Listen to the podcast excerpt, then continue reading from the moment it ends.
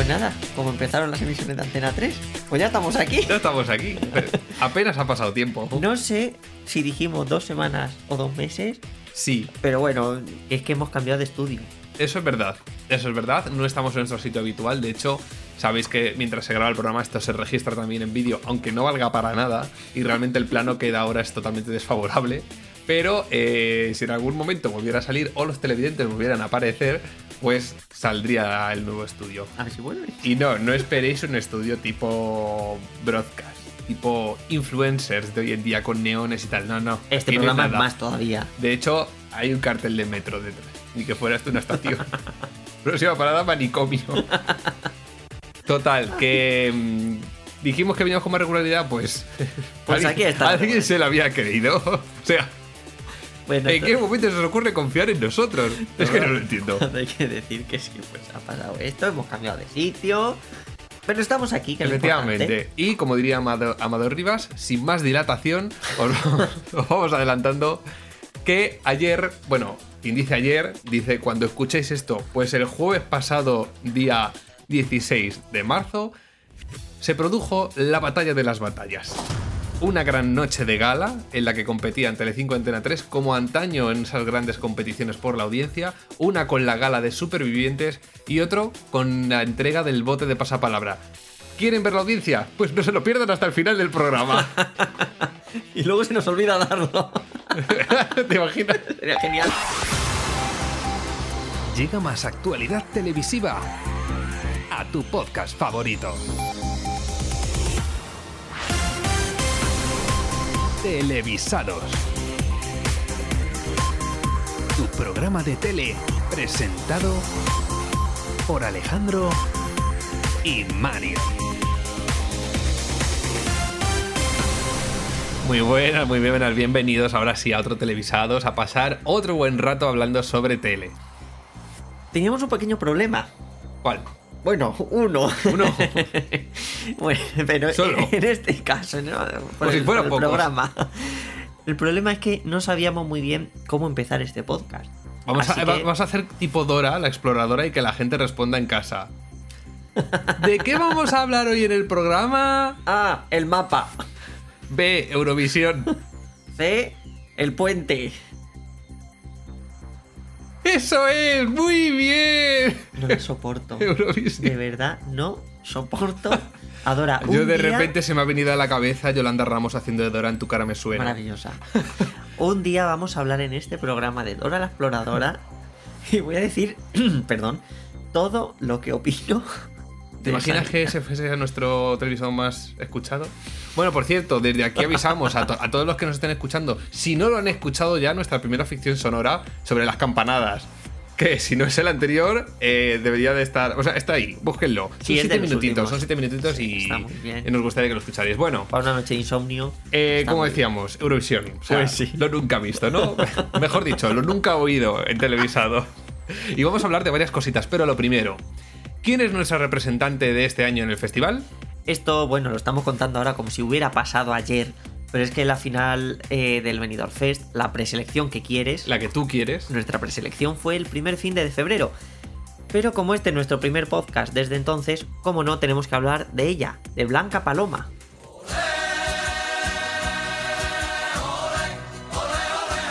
Claro que sí. ¿Quién nos puede representar mejor que la Blanca Paloma, la Virgen del Rocío? Guapa, guapa y guapa. Y reina, y reina, y reina, y reina. Espérate un momento. Es que- que no, no es, no es la Blanca Paloma, sino Ah, Yo me has puesto este Blanca guion, Paloma. Yo me he venido arriba. Pero bueno, la Blanca Paloma, pues la Blanqui, claro. Ole, ole, ole, ole, ole. Sí que, vamos a ver, si, me, si sabéis cómo me pongo, ¿para qué me A invitáis? ver, Ya me parecía un poco raro, aunque me estaba imaginando la puesta en escena en Liverpool, un salto de la reja ahí en medio del escenario, bueno, bueno. sería maravilloso. Hay que apuntarlo como idea para el próximo año.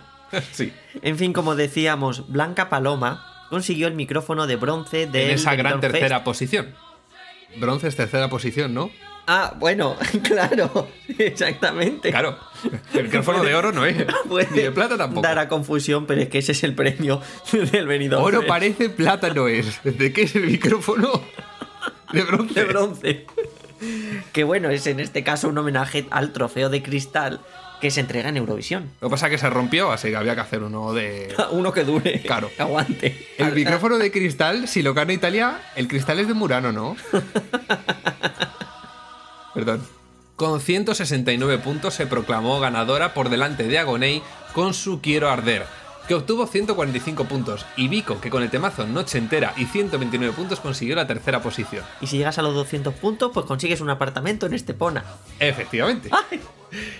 Pro- prosigo. Sigue. Desde que se conocieron las canciones Blanca Paloma se llevó muchos apoyos de la audiencia, siendo su canción Ea Ea una de las favoritas y que de hecho es la que representará a España en el próximo Bueno, festival no sé si sabes de Eurovisión. la historia de esta canción. Porque luego la historia oficial es otra, pero en realidad es que ella, ella dijo un día, pues me voy a presentar al Benidorm Fest. Y hubo una persona que le dijo, sí, sí, sí, ea, ea.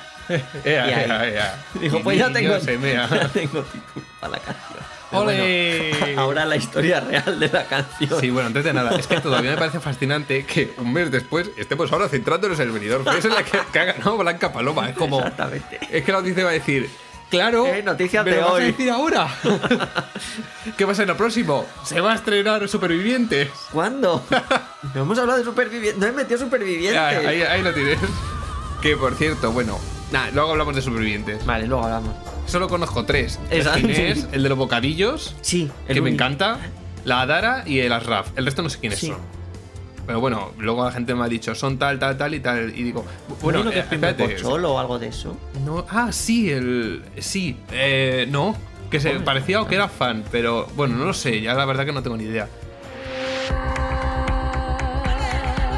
Ea Ea es una canción compuesta por Blanca Paloma, Álvaro Tato y José Pablo Polo. Se apuntó todo el tato. Perdón, hasta el tato. Perdón. Es un tema que, según afirma Luis Fuster, Anda eh, Fuster como, como mi compañero. es que tengo un compañero que se llama que le llaman Fuster. Ah, pues desde aquí le saludamos. Un saludo, Claro que Fuster. sí.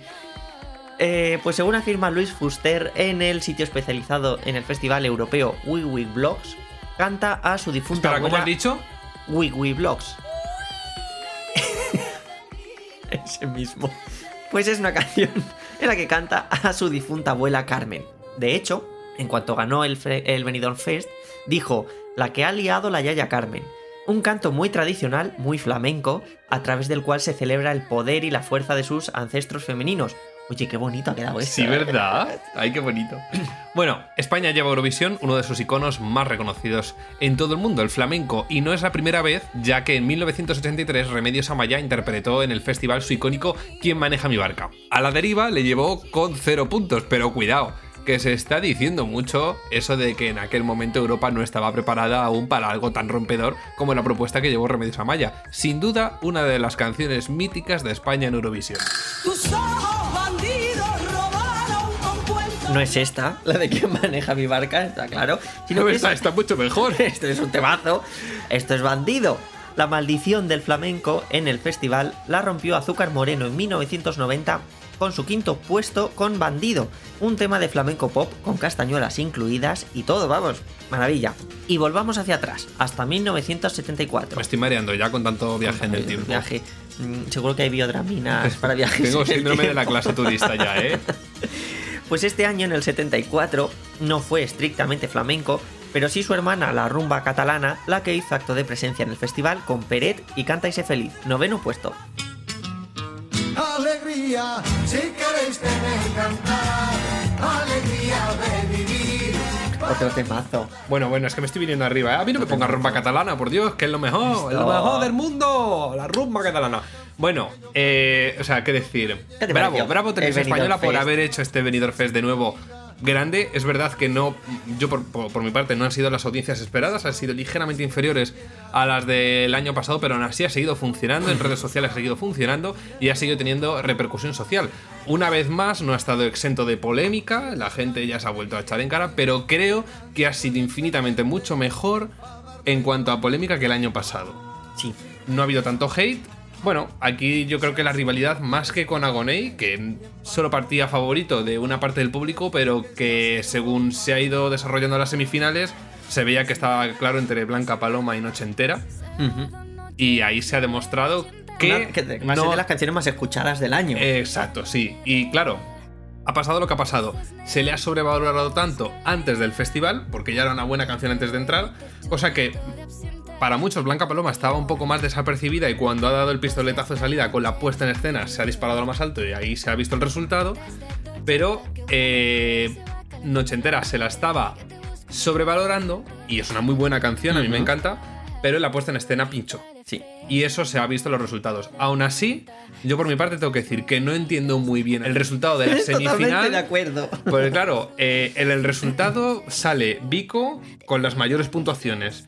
Y en la final queda la última. Sí. No me lo explico. Eso no tiene sentido ninguno. Pero bueno. Otra cosa que tampoco tiene ningún sentido, y esto sí que, por favor, mm, que es Karina, que se quedara a las puertas de entrar a las semifinales. Sí. A Karina. Qué vergüenza. Si no la dejaron pasar, era. O sabían que iba a ganar Eso era todo. tongo. Tongo, tongo. Tongo. tongo. Bueno, desde aquí mandamos toda la suerte del mundo a Blanca Paloma y mucho ánimo con todo el trabajo que queda por delante de cara al festival. Que va a ser mucho y. Más teniendo en cuenta las expectativas tan altas que se están creando otra vez con Sí, España, sí, sí, sí, que está bastante arriba. Tiene que dejar el listón altísimo, es lo que estamos esperando. Y de momento, y de momento en las apuestas de pago, Sí. Está bastante alta. Recordamos, las apuestas de pago, que son las que la gente se gasta el dinero, España el año pasado iba décima y quedamos terceros. Y este año, a estas alturas, si no recuerdo mal, estamos séptimos. Si no, estamos a punto de superar al sexto De puesto. bajón, una cosa.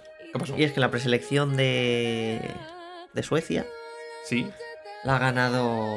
Lorin. Lorin. Sí, eh, yo creo que ahí eh, va a pasar un poco como Vico, creo, ¿eh? No lo sé. Porque no es mala la canción, pero a mí O sea, sinceramente que hay otras que me gustan infinitamente más Como que la de me encanta que, O sea, que esté Finlandia, otra Finlandia me parece un petardazo y ahora mismo está medio favoritas. Ujú. Y tampoco entiendo el hate de Croacia. A mí me encanta. Ya. Me hace mucha gracia y me gusta. Y tiene ritmillo. Es un Y poco raro venir. tal, Sí. eh, pero me gusta.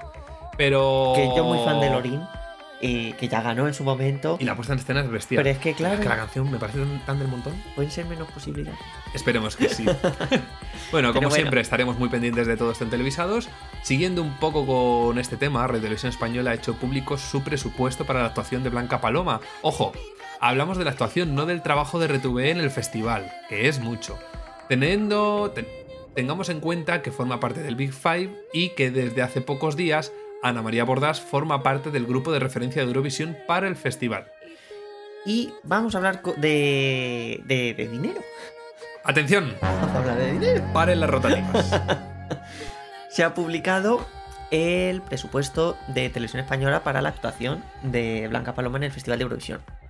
El presupuesto, cuidado, de la actuación es de 732.940 euros. Y ni que fuera el bote de pasapalabra, ¿eh? Bueno, esto es mucho menos. O sea, esto es mucho menos. 587.383. ¡Mil euros! Habría que ponerlo. Sí, sí. Eh, se trata de un presupuesto un 11% mayor que el que se dedicó a la actuación de Chanel el año pasado, cuando consiguió el tercer puesto. Es más elevado sobre todo porque eh, la cuota de participación ha aumentado, ahora son 45.000 euros, y porque a diferencia del año pasado, Radio Televisión Española se hace cargo del videoclip de la canción.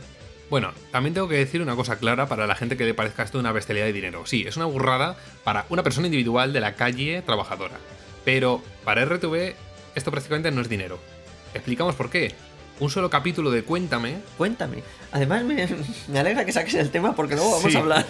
O sea, bueno, digo de la serie Cuéntame porque, por ejemplo, pero un capítulo de una serie, y, y precisamente Cuéntame es- era o es de las más caras, eh, llegaba un poco menos del millón de euros por capítulo. O sea, más de medio millón seguro. Es decir, si os parece cara la representación de España en Eurovisión, que es una vez al año, no os quiero contar lo que cuestan los programas de televisión. Son muy caros. Así que no, no es cara la presentación de España en Eurovisión. Y dicho esto, de este presupuesto que hemos dicho antes, 20.000 euros irán destinados a decorados y ambientación, y algo más de 5.500 euros a los medios técnicos. De momento, poco sabemos de la puesta en escena, pero visto lo visto el año pasado, tenemos muchas expectativas, y eso está bien. Pues sí. Y pues siguiendo un poco lo que estabas diciendo, como era de esperar, hay quien se ha echado las manos a la cabeza al publicarse este presupuesto, hablando de despilfarro, de cosas por el estilo. Bueno, tengamos en cuenta la magnitud del espectáculo con audiencia mundial, que es la final del Festival de Eurovisión. Y comparémoslo con otro gran evento de alcance global que emitió Radio Televisión Española hace poco, que fue el Mundial de, el mundial de Fútbol de Qatar, en el que invirtió, según publica Fórmula TV, 32 millones de euros, de los que ingresó tan solo 1,1. Efectivamente. Así que cuando alguien diga que estamos tirando dinero por llevar gente a Eurovisión, es como coged piedras por la calle y apaleadles. Aunque esto sea España. Yo os dejo. Lo que está claro, y teniendo en cuenta estos datos, es que primero, sea un evento deportivo, musical o lo que sea, dejemos a la gente disfrutar y de lo que le gusta. Sin más. Y segundo, el Festival de Eurovisión es algo serio, con millones de seguidores en todo el mundo, que ha llegado a exportarse a otros continentes y que es un escaparate inmejorable para los participantes. Y no es mentira.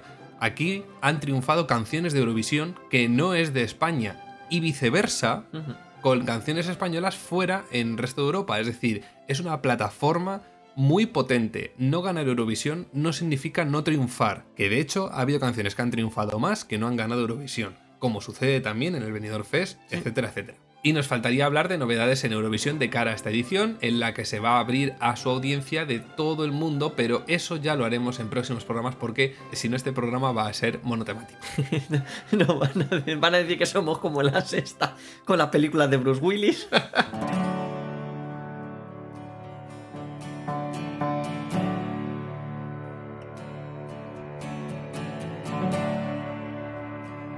Bueno, en el momento en el que estamos grabando este programa, estamos a nada de conocer a las nuevas estrellas drag participantes en la tercera temporada de Drag Race España, de las que hablaremos en nuestro próximo po- podcast. Verdad, un día que grabemos ya podré decir podcast de- del tirón bien sin, sin trabarme. En fin, hemos sabido, ya que estábamos hablando de Drag Race, que una de las finalistas de la segunda temporada, Estrella Extravaganza, se subirá a los escenarios para interpretar a Sor Milagros en la obra de teatro de los Javis, La Llamada. Bueno, es que ya hay excusa para volver a ver la obra de nuevo. Y eso que no está Raúl haciendo el papel de Dios, Raúl Vázquez, que vuelva. Y ya que estamos tan musicales ahora, te traigo un documento sonoro que ya forma parte de la historia de la televisión junto con el rap de Resines en los Goya y el de Jordi Hurtado en Saber y El Ganar. equipo entero de saber y ganar. De saber y ganar, de saber y ganar. Si no lo fue, lo reviento. es que cada vez que lo oigo me da una cosa. En fin, tiene que ser cosa fina para estar en el Olimpo de los momentazos televisivos musicales. Pues sí, Roberto Brasero. Eh, pues empiezas bien. Ya demostró hace tiempo su talento con la música y lo ha vuelto a hacer. Esta vez en el programa de Antena 3, El Desafío. Lo escuchamos y luego lo analizamos. Muy buenas noches, buenas noches a todos. Este fin de semana sol en toda España. Tendremos cielos despejados, algo de lluvia también, quizá alguna tormenta. Por si acaso, no guardéis el paraguas.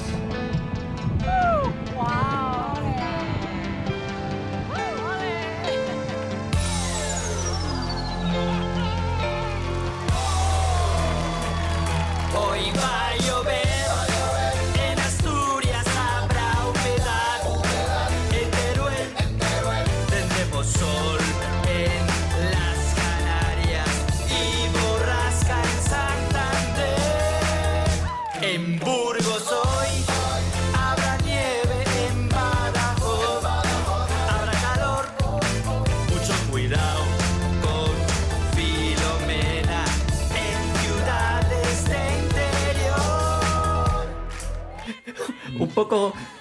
atropellado lo de en Badajoz hará calor, pero. Sí, ¡Wow! no sé qué decir a esto, pero creo que hasta a mí se me ocurrirían frases mejores o que encajen mejor.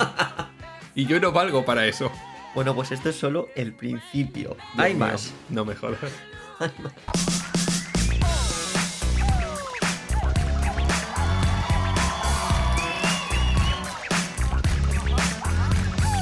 Alta presión, algunos chubascos, anticiclón, cambio climático, ciclogénesis explosiva, frente caliente, piel que calima. Brasero. Yeah, yeah. Brasero. El mejor del mundo entero. Brasero. Yeah, yeah. Brasero. El mejor del mundo entero. Yo diría que en la portada del disco apareciera eso. Brasero el mejor del mundo entero. Ya, ya. No, no pongas nada más. Solo eso. Me encanta. Ah, Me encanta. Esto, de verdad, yo recomiendo buscarle el, buscar el vídeo porque la Sí. puesta en escena al nivel de la canción está muy bien. A ver, yo Y que salga él en plan rapero y detrás brasero en grande. el mejor del mundo Impagable. entero. Me conformo con que no. Que se quede aquí, sin más. Que no llegue al Benidorm Fest. ¿Es mucho pedir? Yo dejo caer esta idea, ¿eh? señores de Antena 3. Esta temporada, porque ya están cerrados los participantes, ya hablaremos de la nueva temporada de Tu cara me suena, pero Roberto Brasero a la temporada 11 de Tu cara me suena. mm, Ahí Lo está dejo bien. caer. Ahí está bien. También te digo, ¿no notas que no se parecen nada a la voz cuando habla de normal aquí? No sé si es un doble o es la magia del software. Pero me sí, pregunté la luna aquí. sigamos que hay más.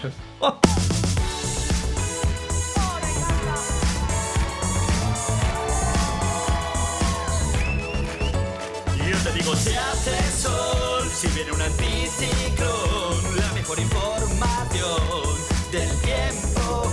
En el mundo no verás un programa tan genial como el de tu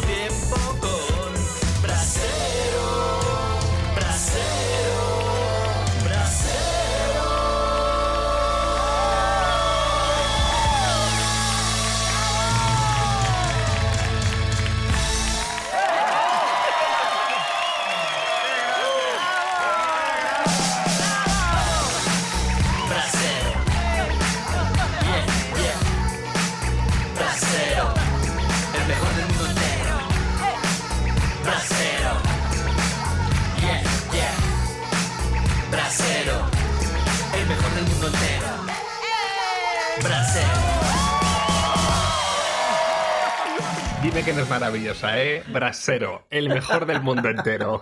Lo mejor de todo es que parece que termina, pero no, hay más. Y vuelve otra vez, pues bueno, pues sí. Espero que vayan a alguna que va feria. a acabar y no termina, vuelve, vuelve otra vez con el, eh, con el estribillo de ese, de ese hit. Maravilloso, brasero. Brasero, Ey, ey. el mejor del mundo entero. Fin, cambiamos de tema, creo que, Sí. creo que se necesita. Es, es necesario. Hace unas semanas, Televisión Española confirmó que han dado ya luz verde al final definitivo de la ya mítica serie Cuéntame cómo pasó. ¿Y cómo pasó eso? Pues ahora te lo vamos a contar. Vale. La última temporada será la número 23, cuya trama ya sabemos que irá de los años 1994 a 2001. Y con esto además se cerraría el círculo ya que fue en 2001 cuando se emitió el primer capítulo de Cuéntame. Lo único que sabemos hasta el momento es que esta última temporada tendrá 7 episodios y que el final será cerrado. Según el coordinador de guion de la serie, Jacobo Delgado, será ambiciosa y no dejará ninguna pregunta sin responder. Serán capítulos dedicados a cada uno de los 7 miembros principales de la familia y qué mejor manera de homenajear a esta serie tan nuestra que dedicarle la sección Remember de hoy que, aunque el formato sigue en emisión, es en sí un Remember de nuestra historia reciente. ¿Qué descargado? Porque hay un perro ladrando. ¿Qué es esto? Pero Alejandro, ¿no has escuchado esto antes de Este es el ponerlo? único que no he escuchado. Debería estar sonando. Ah, vale, vale. Bueno, pues vamos a dejarlo.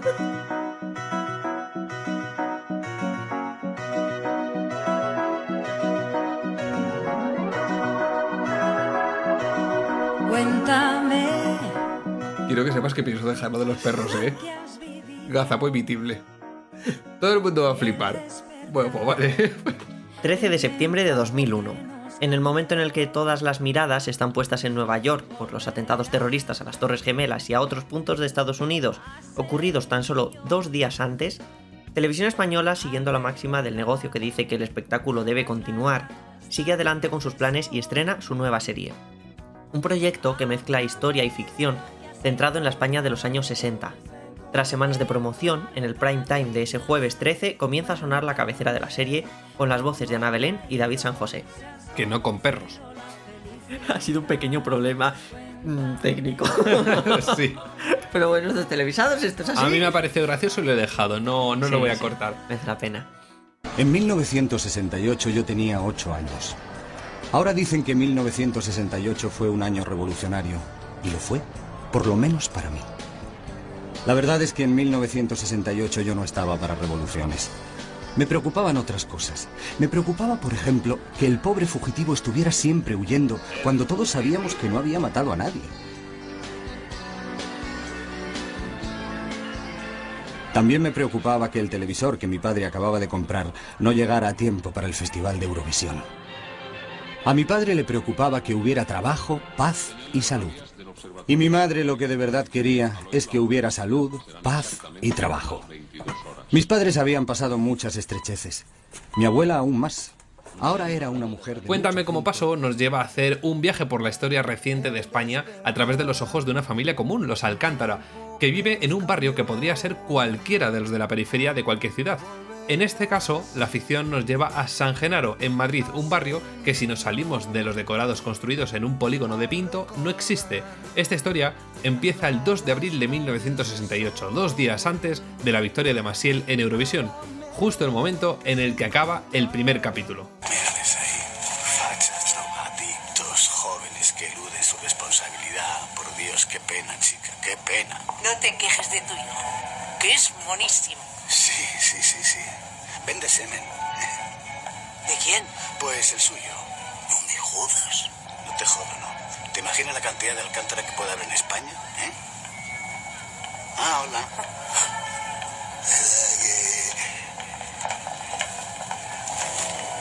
Mira ese. Clavado. Ya me has montado el. Cabrón. De ahí, la serie nos ha llevado a la mítica retransmisión de Hermida de la llegada del hombre a la luna, los fraudes inmobiliarios representados en la ficticia Construcciones Nueva York.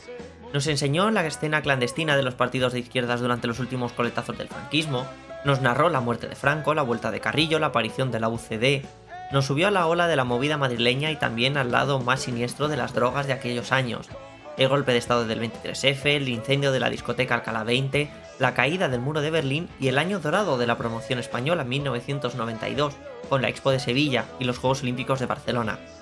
Y entre momento histórico y momento histórico, los veranos en el pueblo, en Sagrillas, haciéndolo vivir al espectador como si fueran propios. Y desde luego podría ser incluso una serie mejor indicada para la historia reciente de España que el programa donde estabas entonces.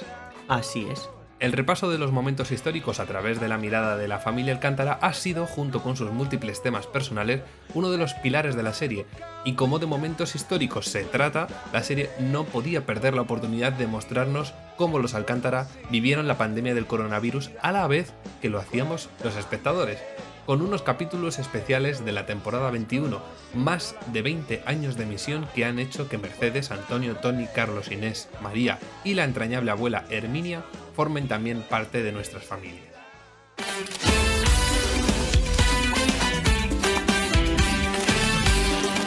Cuéntame cómo te ha ido. Cuéntame cómo pasó es una serie creada por Miguel Ángel Bernardó, Eduardo Ladrón de Guevara, Patrick Buckley y Eduardo Macías. Una producción de Grupo Ganga para Televisión Española, la misma productora que trajo los jueves, después del capítulo de estreno de Cuéntame, diferentes programas sobre la sociedad y la cultura española de los años 80. Sigue siendo, a día de hoy, la serie de prime time más longeva en España, con más de 400 capítulos. Esos más de 400 capítulos dan para mucho y también para que muchos actores y actrices pasaran por esta serie. Ya no hablamos solamente del elenco principal con Imanol Arias, Ana Duato, Ricardo Gómez, Pablo Rivero o María Galeana, sino de otros muchos nombres que también participaron en la serie con personajes más o menos recurrentes como Tony Leblanc, Fernando Fernán Gómez, Rosario Pardo, Santiago Crespo, Juan Echanove, Terele Pávez, Ana Arias, Elena Rivera, Claudia Traisac, Jordi Rebellón, Antonio Resines, Óscar Casas o José Sancho, que interpretaba ya al ya personaje mítico de la serie Don Pablo. Me ha asegurado que en el supuesto, poco probable, pero por si acaso te condenaran, que no va a suceder, pero vamos, si te condenaran, recurriríamos y así a ganar tiempo, dos años, quizá tres, que es lo que nos interesa, ganar tiempo, Antonito. ¿Qué sería? No, no, pero sí es verdad, Merche. ¿Qué sería de ti sin mí? Si os quiero ya como, como si fuerais mi verdadera familia. No, no, eh, no. Antonio. Antonio, escúchame, además en este sitio no. Te voy a matar, cabrón. ¡Antonio! ¡Antonio!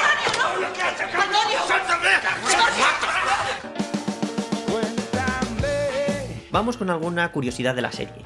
Ya que hemos mencionado, aparte del elenco, en algunos capítulos la trama nos llevaba al pasado de algunos personajes, especialmente de Antonio y Mercedes. En esos flashbacks, la actriz que interpreta a Mercedes de joven es María Bernardo, hija de Miguel Ángel, eh, el creador de la serie, y de Ana Duato, de ahí el gran parecido con su madre a la que interpreta. Y por cierto, esta serie no se iba a haber llamado así en un principio. Grupo Ganga registró antes los nombres Nuestro Ayer y Mirando Atrás. A pesar de ser. Sinceramente me parece como, como a gancho, cuéntame cómo pasó. Sí, creo Mirando que sí. atrás. Tristras. Ni lo ves ni lo verás. El retrovisor. Lo podrían haber llamado. El retrovisor suena a, a reality. Ay, sí. Vamos a registrar un reality y lo llamamos así. A pesar de ser una de las series más longevas y de más éxito en España, Cuéntame cómo pasó lo tuvo muy complicado al principio para conseguir una cadena que emitiera la serie, ya que se hablaba del franquismo, cosa que finalmente aceptó Televisión Española. No es casualidad que la serie se llame casi igual que la canción que escuchamos en la cabecera. Se trata de Cuéntame, un tema de Fórmula Quinta que ha sido interpretado durante las diferentes temporadas de la serie por Pitingo, Rosario, Alejo Stivel, Estrella Morente, Miguel Bosé, Los Secretos, Miguel Ríos, Ana Torroja, Rosalén y Rafael. Pero la más recordada es la versión de Ana Belén y David San José, que duró las primeras 10 temporadas, que dirás, ¿qué canción tan larga? Pues sí. Pero no, es que la ponían al inicio de cada capítulo. Además, la canción original fue publicada en 1968, el mismo año en el que comienza la trama de la serie. Porque tenéis que saber algo de Carlos. Es algo que tenéis que saber.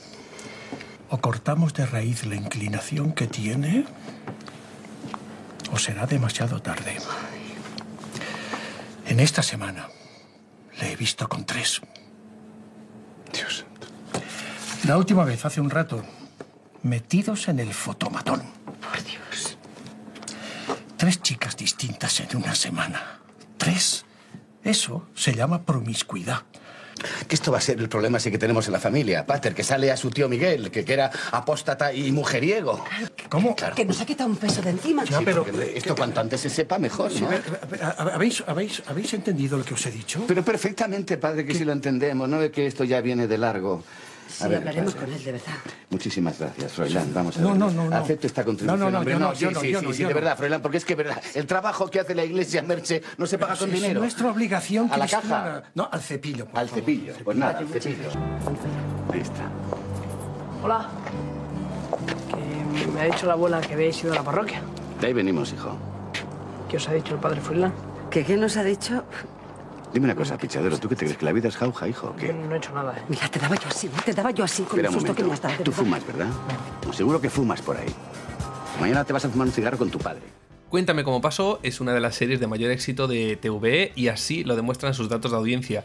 Si bien en las últimas temporadas se encuentra en torno al 10%, en las primeras superaba el 25, el 30, incluso el 40 en el caso de la tercera temporada. Muestra de este éxito es también su exportación internacional. Portugal, Chile, Argentina e Italia tienen su propia versión de la serie. Ha sido durante mucho tiempo una de las grandes bazas de televisión española y una escena llegó a verse durante la ceremonia de inauguración de los Juegos Olímpicos de Londres en el año 2012, junto a otras series de referencia mundial. Una ceremonia que se calcula que tuvo una audiencia mundial de unos mil millones de personas. Cuéntame cómo pasó termina en un momento de horas bajas si hablamos de sus datos de audiencia ahora mismo y lo comparamos con las primeras temporadas. El desgaste de la propia serie y también la aparición de las nuevas maneras de ver los contenidos hacen que los datos pues ya sean más bajos. Pero ha conseguido ser una de las series más queridas por la audiencia y de las que serán más recordadas, la serie histórica de referencia en España.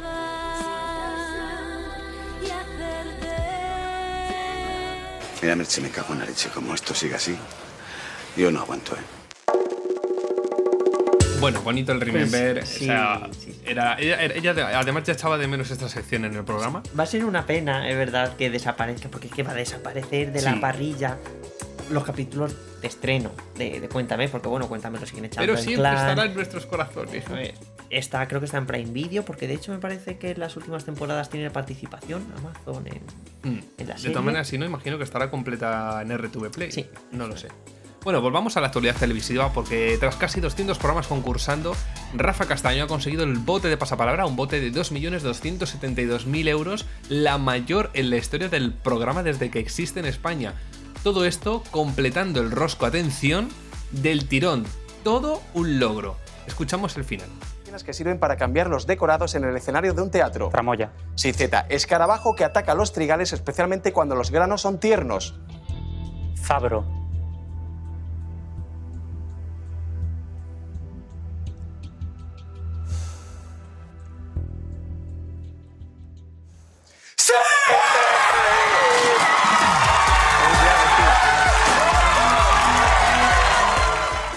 Bueno, todo un logro el haber conseguido el, el bote y completar el rosco del tirón. Desde luego, es que me quedé flipando. O sea, mm, Pero también un logro el de la cadena, el de Hmm. Antena 3. Y vamos con los datos de audiencia. Bueno, es que atención aquí, porque Hubo- si hubo antes nos sorprendía las audiencias entre Telecinco y Antena 3, es que ahora no es que se haya cambiado, es que son totalmente opuestas.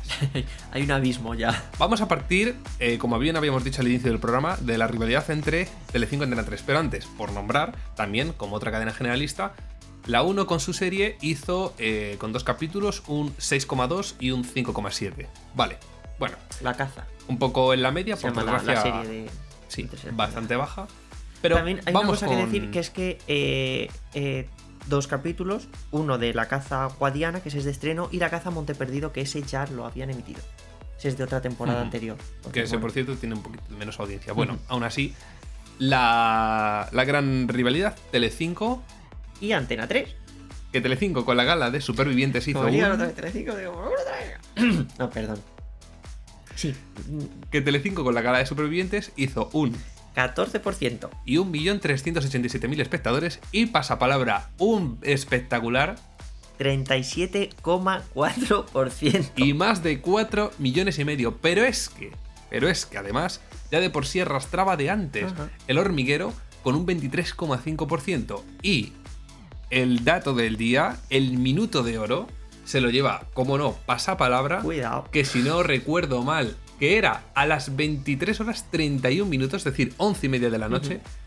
Y llegó al 43,8% de cuota de pantalla y más de 5 millones de espectadores. Todo para ver a Rafa llevándose el rosco de una sola tirada. O sea, lo nunca he visto. Bueno, digo lo nunca he visto porque no me suena que esto haya sucedido.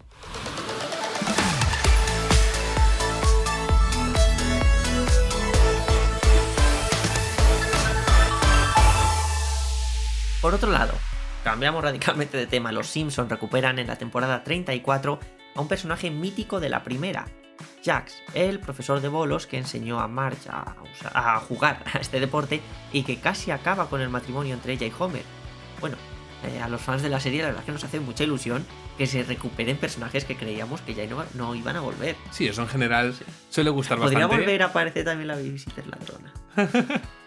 Y hablamos de Netflix porque ya ha comenzado su plan para acabar con las cuentas compartidas. El pasado 21 de febrero fue el último día para seleccionar la ubicación principal de cada cuenta de Netflix, cosa que si el usuario no ha hecho, Netflix se encargará de hacerlo de manera automática asociándolo a la dirección IP a la que esté conectado el televisor.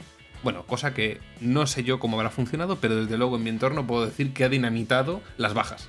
Sí. Porque Mm, Y no hay más que abrir Twitter y poner como tema Netflix que... Bueno, han pasado ya unos días, pero es que incluso se sigue hablando de esto. sí, sí, desde Y luego Mucha gente descontenta con esta. No sé si eran tres países los que se iba, o no sé cuántos, los que se iban a, pl- a implantar esta medida como prueba. En algún momento alguien pensó que en España iba a ser bien aceptado. Y bueno. Veremos también, habrá que esperar unos meses a ver qué pasa con, con los datos de Netflix, si es que los publican. En fin, recordemos que a partir de ahora Netflix solo se podrá ver en televisores de la aplicación principal. Estamos hablando de televisores y no de, eh, por ejemplo, tablets o móviles, porque de momento no suele haber mucho problema con eso. Mm, ellos entienden que tú lo puedas llevar eh, de viaje, que lo puedes ver en el camino al trabajo, por ejemplo, en el metro.